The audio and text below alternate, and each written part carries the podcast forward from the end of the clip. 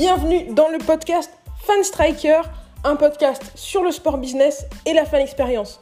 On se retrouve toutes les semaines avec des invités, prestataires, spectateurs ou professionnels de club pour parler du meilleur de la fan expérience ensemble. Ça commence maintenant.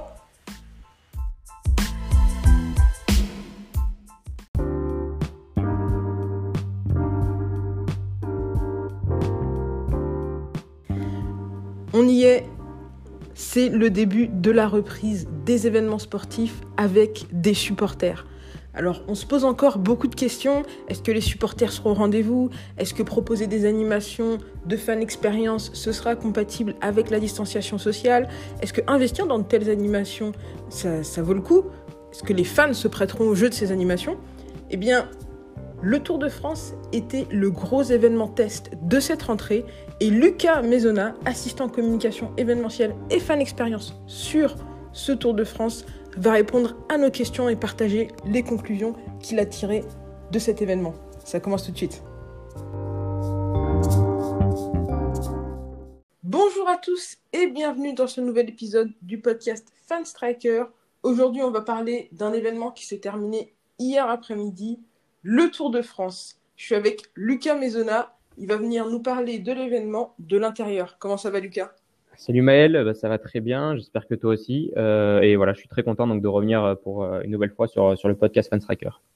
Écoute, ça va très bien aussi, merci. Ça me fait vraiment plaisir de rediscuter avec toi. On avait fait un sujet e-sports il y a quelques mois et là tu reviens pour nous parler de cyclisme parce que tu as travaillé sur le Tour de France. Est-ce que tu peux nous présenter un petit peu euh, euh, ton, l'état de ta carrière actuelle. C'est ça. Voilà, en effet. Donc du coup, j'ai eu euh, j'ai eu l'opportunité d'effectuer un stage en fait euh, de juin à début septembre euh, au département de l'Ardèche sur le Tour de France. Donc voilà, j'ai participé à l'organisation événementielle en fait autour du Tour de France sur deux étapes. Donc à savoir la cinquième avec l'arrivée à Privas et la sixième étape avec le départ de la ville de Le Teil.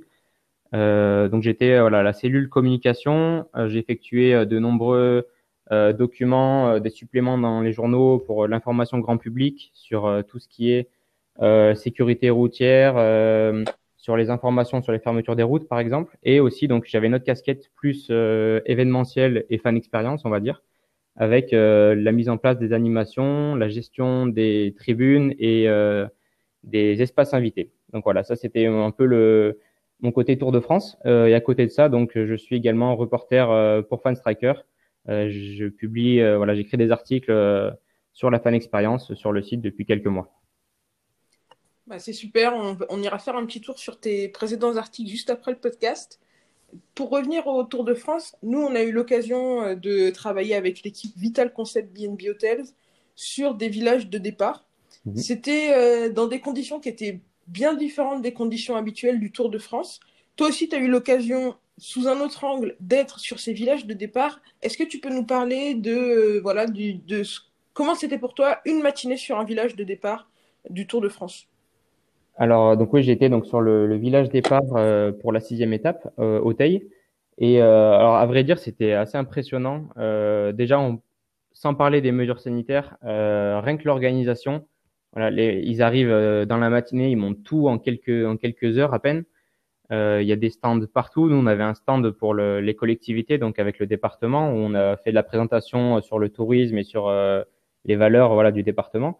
Mais à côté de ça, donc comme tu l'as dit, il y avait voilà des stands sur euh, ces équipes-là. Il y avait tous les partenaires qui étaient présents avec des distributions de goodies. on a eu, on a pu voir la visite de François Hollande aussi, donc sur le village, donc c'était c'était assez sympa. mais voilà, pour revenir en fait à, à l'organisation d'un village, c'est assez hallucinant, c'est c'est extrêmement bien organisé. Euh, chacun a, sur, euh, a des tâches très précises et, euh, et, ça va très très vite, ça grouille de partout un peu, donc c'est assez sympa à voir. Euh, et donc après sur les mesures sanitaires dans un village, voilà, là c'était, il y avait quand même, c'était assez réduit quand même en nombre d'invités, voilà pour pas qu'il y ait trop de trop de personnel intérieur. Alors à côté de ça, voilà dans, dans, la ville il y avait du monde, mais dans le village en lui-même c'était assez assez réduit. les goodies voilà étaient emballés, enfin c'était voilà il y avait assez quand même de, les mesures étaient étaient présentes quand même. Quelles, étaient les consignes d'affluence sur euh, le, village? Est-ce qu'elles ont été établies très en avance ou est-ce qu'il y a eu des changements de dernière minute? Alors, euh, il y a eu quand même des changements de dernière minute. Euh, Mais globalement, en fait, on, a su quand même bien à l'avance, euh, au, mois de, au mois de juin, juillet, le nombre de places qu'on aurait à disposition. Après, j'ai pas toutes les informations en termes d'affluence puisque euh, j'avais que, en fait, on avait, nous, on avait 50 places pour, euh, en tant que département, on avait 50 places pour le village donc à distribuer. Euh, la ville en avait d'autres, etc. Mais ce que je sais, c'est que c'était quand même pas mal réduit par rapport au, au fois d'avant on a reçu en fait le pour tout vous dire pour tout te dire on a reçu le un gros dossier avec tout le, le protocole sanitaire euh, 10-15 jours avant le mi-août on va dire donc 10-15 jours avant le départ donc là on a dû euh, voilà adapter un peu certaines animations adapter euh, ce qu'on allait distribuer sur le village. Donc euh, on a reçu le protocole un peu à la fin quand même mais on avait des indications sur le nombre de personnes quand même bien à l'avance. Donc ça c'était sur le village de départ. À l'arrivée comment est-ce que ça s'est passé Comment est-ce que vous avez pu accueillir les gens, les supporters, à l'arrivée d'une étape?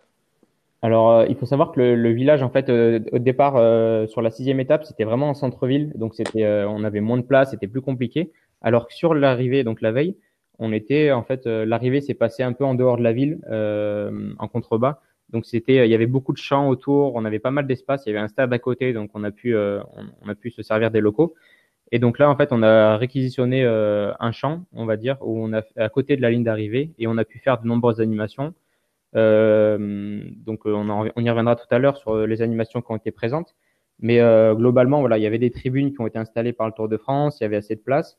Il y avait euh, donc les personnes sont arrivées aux alentours de 14-15 heures autour de la ligne d'arrivée. Euh, mais voilà, c'était, euh, il y a eu pas mal de monde qui arrivait quand même, à ma, grande surprise, puisqu'on avait quand même, enfin, on avait, personne n'avait vraiment d'idée de, ce que ça allait donner concrètement euh, en termes de mesures sanitaires, de dates, puisqu'on était quand même début septembre. Euh, les gens travaillaient, c'était un mercredi, jeudi, donc c'était pas en plein mois de juillet comme on a l'habitude. Euh, il faut savoir qu'on a aussi fait fermer les écoles, les collèges et les lycées, puisque les bus ne pouvaient pas circuler. Euh, c'était, euh, voilà, c'était assez compliqué et on avait vraiment aucune idée de, du nombre de personnes qu'on allait avoir et on a quand même été positivement surpris, on va dire. Donc finalement, même si on était dans des conditions qui étaient incertaines et des conditions d'accueil de, réduites, beaucoup de gens sont venus, peut-être plus de spectateurs sur le parcours que d'habitude. Les gens sont peut-être plus répartis sur le parcours que sur le, la, le village de départ et l'arrivée. Mm. Je pense que oui, c'est ça. En fait, les gens n'ont pas moins venus peut-être sur euh, sur les espaces euh, de départ et d'arrivée. Il y, a, eu quand même globalement beaucoup de monde sur euh, sur le tour. On le voit à la télé, même on l'a vu la, semaine dernière. Voilà, à la télé, il y a quand même pas mal de monde sur le bord de la route. Mais voilà, pour répondre un peu à, la question, les gens sont ont été quand même ont bien respecté quand même les mesures sanitaires. le port du masque était, était souvent très souvent respecté. Donc euh, on n'a pas eu de soucis à ce niveau-là. Euh, on a eu assez de monde pour faire vivre nos animations, on va dire, mais euh, on a quand même réussi à gérer donc l'afflux, la distanciation, etc. Donc c'était voilà, c'était intéressant. Bah, en parlant des animations, toi, qu'est-ce que tu as géré comme animation sur ces événements, sur ces étapes? Alors du coup, donc pour l'arrivée à Priva, euh, on a mis en place différentes animations sur le à côté de la ligne d'arrivée. Euh, la première, c'était la belle roue. Donc en fait, c'est un manège en bois à propulsion humaine, on va dire. Euh, en fait, donc c'est un. D'abord, tout d'abord, elle est née d'un projet euh, socio-éducatif avec un groupe de jeunes de la ville d'Aubenas, qui est une ville ardéchoise. Donc ça, c'était assez sympa euh, pour la petite histoire. C'était euh, un projet voilà socio-éducatif. Et donc en fait, mhm. ce manège en bois, il, tourne tout seul en fait avec le poids des personnes. Donc, il faut un peu le lancer au début, mais une fois, voilà, après une fois que les personnes, euh, une fois que la roue tourne en fait, voilà, ça, tourne tout seul. Donc, c'est, euh, c'était assez sympa. Puis les, les gens apprécient bien. Euh, ça fait quelques, elle est disponible sur quelques événements euh, dans la région de Romardèche. Donc, c'était une, une, animation qui était assez, qui a été assez appréciée. on a eu également, donc, on a mis en place spécialement cette année le jeu des petits vélos. Donc, ça doit pas te parler comme ça, mais si si je te parle du jeu des petits chevaux, peut-être que tu as joué. Ah, ça me parle plus, ouais. Voilà. En fait, on a on a repris le jeu des petits chevaux qu'on a adapté en, en, grandeur nature. En fait, on avait on avait euh, on avait donc des, des, grandes bâches en fait qu'on a disposées dans le champ et euh, donc avec des dés géants, etc. Les gens en fait, c'était eux-mêmes qui jouaient le rôle des pions et donc euh, avec un lancer de dés euh, d'ailleurs qui a été fait par euh, par une personne attitrée puisque les gens ne pouvaient pas en fait n'étaient pas censés toucher les dés à chaque fois. Donc c'était une personne qui lançait les dés pour eux, ça c'était pour le, le, point sanitaire. Donc voilà, on avait, une de ces animations qui était comme ça, qui était, qui était bien appréciée aussi. Euh, après, il y avait d'autres stands euh, pour mettre en avant la culture ardéchoise, notamment le tourisme, euh, voilà, les, le, le, culinaire, etc.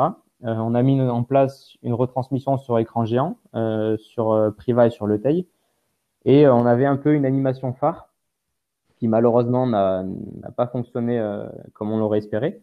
C'était la mise en place d'une montgolfière en fait. Cette montgolfière là, qui est enfin, qui est décorée émerveillée par l'Ardèche, qui est un peu le slogan du département, euh, a été championne de France, il faut savoir ça. Donc, elle a été championne de France au mois d'août, euh, donc il y a quelques semaines. C'était assez. Euh, elle, a, elle, a, remporté le prix de le prix de première de France. Euh. donc ça, c'était on c'était une fierté pour le département. Et donc en fait, on avait prévu de l'installer à côté, euh, à côté voilà de du parcours. Le problème, c'est que il y avait trop de vent, donc elle n'a pas pu être en l'air au moment du passage des coureurs, et donc elle n'a pas été montrée à la télé. Euh, et le lendemain, on devait la mettre euh, sur euh, à proximité du départ. Et là, on devait faire monter des personnes dedans pour qu'ils puissent faire un petit tour montgolfière. malheureusement, pareil, encore trop de vent, donc elle n'a pas pu, pas décoller. Ça, c'était assez dommage. C'est un double coup de pas de chance sur les deux étapes. Exactement. Mais bon, après, on s'est, voilà, on va dire que c'était pas, c'était pas le, voilà, on était assez déçus, mais la plupart des animations ont bien fonctionné. Il y a aussi eu des animations mises en place par par la ville. Par exemple, ouais. a mis en place un, une initiation BMX en fait pour les enfants à côté de la ligne d'arrivée. Donc ça, c'était sympa pour euh, voilà, les enfants ont bien aimé, ils ont pu faire des, du petit parcours BMX, etc. Donc euh, donc c'était sympa. Euh, au Teil, il y a également eu un vélobus. Je ne sais pas si tu vois à peu près ce que c'est. Bah, tu peux expliquer pour les auditeurs? En fait, c'est une sorte de. Ça ressemble vraiment à un bus et euh, il y a, il me semble qu'il y a environ 15 personnes, 15 ou 16 personnes, donc je crois que c'est disposé en 8 et 8 les gens sont face à face et en fait tous y pédalent ensemble et ça fait avancer en fait un, une sorte de bus, euh, voilà, un, bus géant, mais en fait tout en avec la, la force du, du, pédalement. Donc c'était euh, c'était assez sympa, ça, les, les, gens ont bien apprécié aussi. Ah, c'est un, une, petite, une petite animation pour souder un groupe. C'est exactement ça, voilà. Les, gens le font souvent. Il est réservé parfois, il me semble, euh, pour des animations un peu privées de temps en temps. Donc c'est les gens apprécient ça. Et puis après voilà, il y a eu également d'autres stands, des animations des buvettes qui ont été ouvertes tout, sur le long du parcours euh, par les communes. Donc, euh, il y a eu vraiment pas mal de, choses mises en place par, les communes euh, ardéchoises. Toi, qu'est-ce que tu gardes comme souvenir marquant de, de ces deux étapes du Tour de France que tu as couvert? Euh, Comme souvenir marquant, alors euh, un gros coup de soleil. Euh...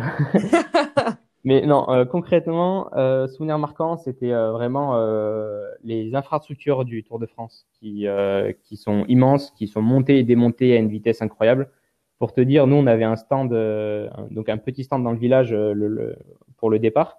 On a mis plus de temps à démonter notre stand à nous qu'ils ont mis de temps à démonter tout le village presque. Donc c'était, c'est assez incroyable. donc ça, ça m'a, ça m'a vraiment marqué. Là, il reste encore, à l'heure où on enregistre, il reste encore une grosse étape, c'est l'étape d'arrivée. Oui. Euh, toi, tu y seras présent. À quoi est-ce qu'on peut, euh, à, à, quoi est-ce que tu t'attends euh, Qu'est-ce qui est, euh, qu'est-ce qui va être marquant pour ce, pour cette arrivée du Tour?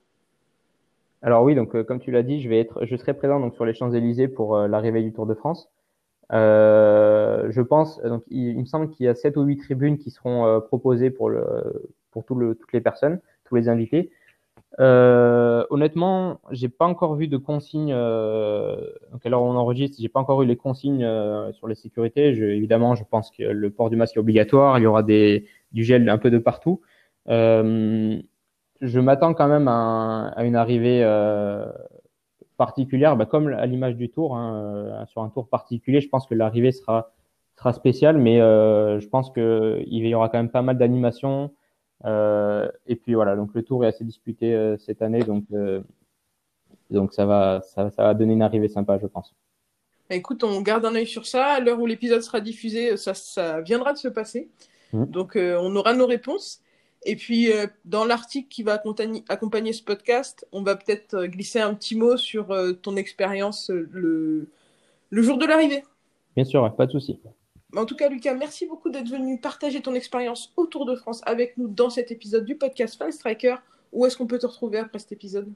Vous pouvez me retrouver donc sur euh, sur Twitter, euh, sur LinkedIn et également donc euh, voilà sur Fanstriker euh, autour de, de, mes articles. C'était un plaisir d'être là, Maëlle, avec toi, de discuter ah. de, du Tour de France. C'est c'est vrai que c'était un, c'était un peu le gros événement, on va dire le seul qui a été vraiment maintenu sur cet épisode coronavirus. Donc, c'était un plaisir d'y participer et de, d'échanger sur, sur ce sujet. Bah, plaisir amplement partagé, Lucas. Je te dis à la prochaine. Allez, à bientôt. Ciao.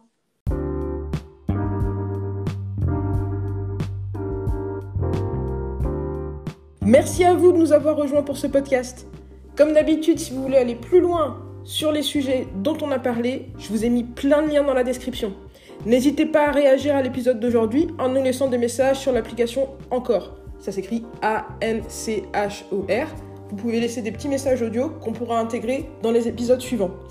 Vous pouvez aussi venir discuter avec nous sur les réseaux sociaux de Fanstriker, que ce soit sur LinkedIn, sur YouTube, sur Twitter, sur Facebook ou sur Instagram on est présent à fanstriker. Bien sûr, vous pouvez aussi visiter notre site internet fanstriker.com.